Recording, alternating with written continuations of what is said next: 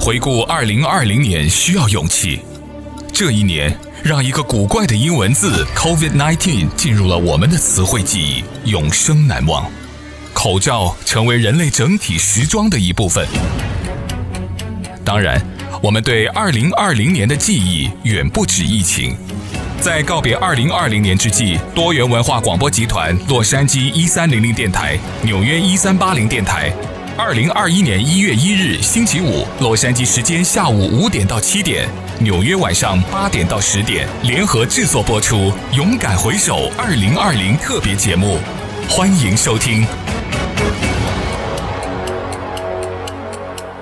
各位纽约、洛杉矶的听众，大家新年快乐！我是纽约一三八零电台节目主持人星辰。大家好，我是洛杉矶一三零零电台主持人于浩。年呢，只是一个人为的时间概念，它不具备情感，也不负任何责任，只是默默的前行，似乎在告诉我们，日子啊还是要过的，往前看吧。是的，为了二零二零年发生的种种大小事件，他承受了很多责备，但他不会生气，也无法倒流，好像是提醒我们，人类最终要面对的还是我们自己。不过，正是因为有了时间的概念，也就有了历史。人们常说往事不堪回首，但我们今天在做的就是勇敢回首二零二零。嗯，请继续收听多元文化广播集团洛杉矶一三零零电台和纽约一三八零电台联合制作的《勇敢回首二零二零》特别节目。各位 AM 一三八零还有一三零零的听众朋友们，大家好，我是琛琛。最近有句话特别火，叫“世界的尽头在哪里？”在二零二零年，我们的世界尽头只能是在家里，因为哪儿也去不了。但是二零二一年不一样了呀，你的世界的尽头在哪里呢？二零二一年，我的世界的尽头是火锅。我想去重庆吃最地道的四川麻辣锅，想去台湾吃商铺商铺火锅，呃，还有可能啊，去法国吃一顿法式火锅。当然，一定是要回我的家乡青岛吃我们青岛最出名的蛤蜊海鲜锅，保证让你鲜到怀疑人生。二零二零年，我的世界的尽头是火锅，那你呢？因为我们有很多对二零二一年的憧憬，所以希望我们这些憧憬啊，在二零二一年都可以实现。我们勇敢回首二零二零，的确很难。有人失业，有人离开，但是抵御不幸的最强大的武器就是爱和善意，还有信心。二零二零年不易，每个人都承受了别人看不到的苦。希望二零二一年，我们的世界可以充满。爱和善意，充满阳光，还有可以自由的空气。但是更重要的是我们对生活的信心。我是晨晨，感谢你的收听。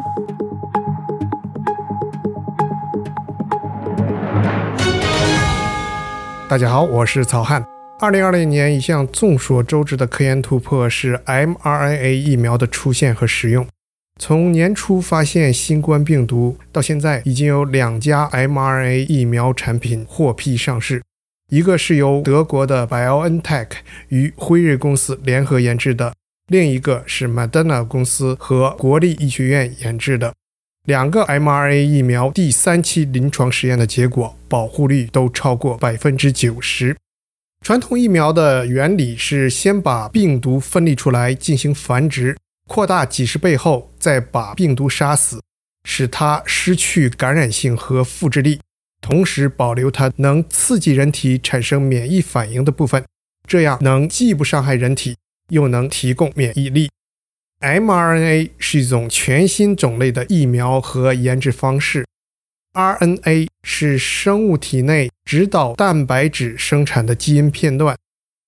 如果找到病毒上能刺激人体免疫反应的蛋白分子，再研制出能生产这些蛋白分子的 RNA，把它注入人体，那么就可以利用人体自身细胞作为加工厂，生产病毒蛋白分子，这样也可以刺激免疫反应，使人体产生免疫力。mRNA 的优点，一个是可以快速研制，选择靶标病毒蛋白分子。和反向研制对应的 mRNA 分子并不难，而传统疫苗的研发通常需要几十年，像艾滋病、禽流感，到现在还没有疫苗。另一个 mRNA 的优点是它的生产过程比传统疫苗简单，用生物化学方式制出小剂量的 mRNA，注射后让人体去生产病毒蛋白分子，而传统疫苗需要大量繁殖活病毒，再提取，再把病毒杀死，再做成注射药剂。这些是 mRNA 的主要优势。mRNA 这种疫苗也有缺点，就是它的稳定性比较差，在运输或储存过程中容易分解而失效，所以需要低温保存。像辉瑞公司的疫苗就需要零下摄氏七十度来进行保存。科研人员研究 mRNA 已经几十年了，一直都遇上了一些技术挑战。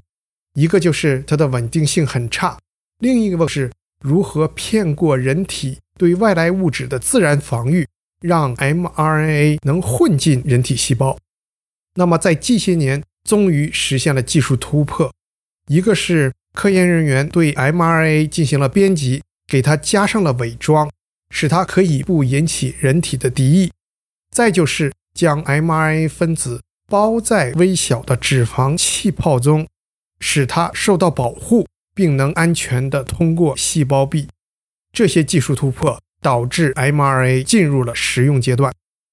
早在新冠病毒出现之前，科学家就对萨尔斯、莫、尔斯和载卡这些冠状病毒进行了 mRNA 疫苗的研究尝试，有的已经取得了很看好的实验结果，可是都在没有最后验证之前。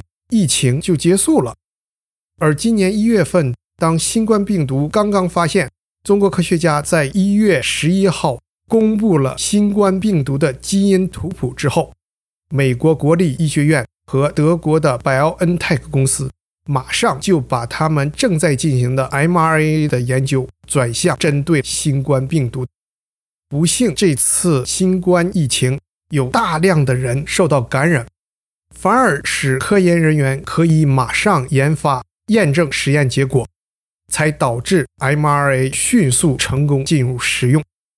最后要说的一点是，mRNA 未来的研究是可以应用到非常广泛的领域的，可以用来防治其他很多疾病，这是一个意义重大的进展。二零二零年是美国风雨交加的一年。但是人类还是倔强地在科技发展中艰难前行。作为一个 IT 工作者，我认为在软件硬件发展长期积累以后，展现给我们的是2020年网络技术的实际应用。它从根本上改变了，也许是永久性的改变了人类的一些行为。直观上，网络会议应用软件的发展，让我们在疫情下更安全、更方便、更经济、更快速地开展会议。让科研生产得以继续，即使疫情过后，网络会议的这些特点它依然存在。如果网络会议成为新常态，那么人类的交往模式也将随之改变。首先，大家感兴趣的微表情研究将蓬勃发展，以后的面试可以通过大屏幕进行，甚至可以录像，然后对微表情进行分析。无论是应征职位还是男女约会，在事后通过分析微表情，可以获取更多更真实的信息。这是面对面的会议无法做到的。其次，大家必须熟悉网络会议的交流方式，比如语音和文字的交替使用，比如显现人物的摄像头和展示图片的屏幕之间的来回转换，比如多人同时共享可视信息或者交替分享可视信息的这种默契，这也是面对面会议无法实现或无需实现的。最后，请你想一想，你在孤单单的房间里，面对黑洞洞的镜头。通过冷冰冰的机器，毫无障碍地表达自己。我相信很多演员可能都经历过无实物表演，而网络会议和远程操作不仅没有实际物品，甚至连表述的对象都远隔万里之外。不是所有的人能够在短时间适应这些交流方式的改变，但是人类的交流方式必然会因为2020年而逐步开始一个永远无法回头的改变。网络会议让我们安全。因为我们在家里就可以进行会议，不用担心交通事故，不用担心传播病症。网络会议让我们方便，因为我们无需担心汽车拥堵，火车误点、航班延迟，还有住宿、饮食给我们带来的很多生活上的不舒适。网络会议让我们省钱，因为不用负担交通的费用、酒店的花销、会议场所甚至办公场所的租赁。网络会议让效率提高，因为不需要把很多人在物理上集中在一处，所以会议安排真正做到了随时随地。但是网络会议对我们的改变，是不是让我们增加了更多机器的属性，而减少了人的特质呢？二零二零年离开了，子在川上曰：“曰什么了？逝者如斯夫。”我相信你绝对不会怀念二零二零年动荡的政治局势、肆虐的新冠病毒。毁灭性的大面积山火，但是你会不会怀念那个2020年的你？还有传统的人与人的交流方式，这些都是我们需要在2021年，甚至以后更长的时间认真思考的问题。人过留名，雁过留声。2020年，一些离我们而去的人，既留下了名，也留下了声。请继续收听我们的纪念专辑《人过留声》。金斯伯格 （Ruth Bader Ginsburg），人们习惯用她名字的缩写来称呼她，也就是 RBG。一九九三年，克林顿总统提名她为最高法院的大法官，在参议院听证后，她以九十六比三的高票通过，成为第二位进入美国最高法院的女性大法官。她的身高只有五尺。体重不到一百磅，这样子娇小的一个身躯，释放出来的能量却改变了整个美国社会。她一生为提倡性别平等以及女权进步做出不可磨灭的努力，尤其是进入到最高法院以后。之前人们对美国宪法第十四修正案中的平等保护条款的理解，只限于种族歧视。经过他艰苦的抗争，反对性别歧视也和反对种族歧视一样，成为十四修正案的一部分。他的至理名言有：“我不要求给女性特权，我要求的是男性同胞把自己的脚从我们脖子上挪开。”金斯伯格的母亲是一位坚韧不拔的女性。对她一生影响很大，她是这样回忆母亲的：When I talk about my mother, I sometimes ask the question, "What is the difference between a bookkeeper in the Garment District and a Supreme Court Justice?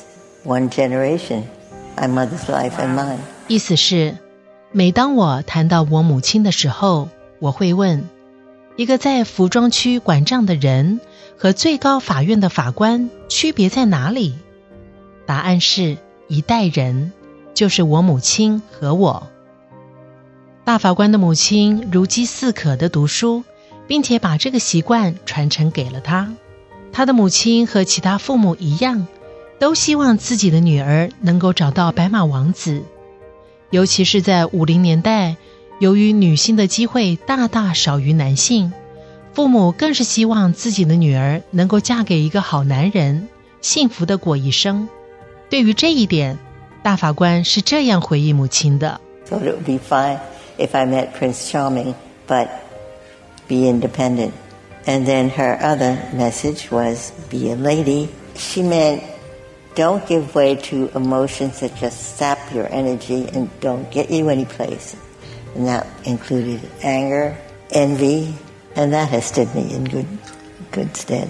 我的母亲告诉我，如果你遇到白马王子，很好，但是同时别忘了要保护自己，一定要独立。她给我的另外一个教导是，不要对那些消耗你、对你毫无益处的能量让步，比如愤怒、嫉妒等。这些话让我受用一生。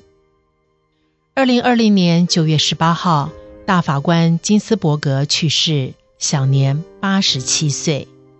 有关于他的电影，像是《R.B.G.》和《On the Basis of Sex》，都对他有详细的描述。在这里特别推荐给收音机前的听众朋友们。